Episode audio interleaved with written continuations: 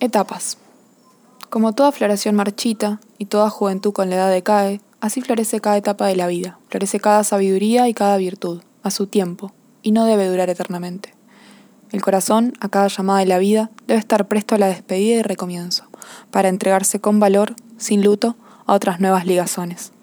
Cada comenzar está lleno de un encanto que nos protege y nos ayuda a vivir.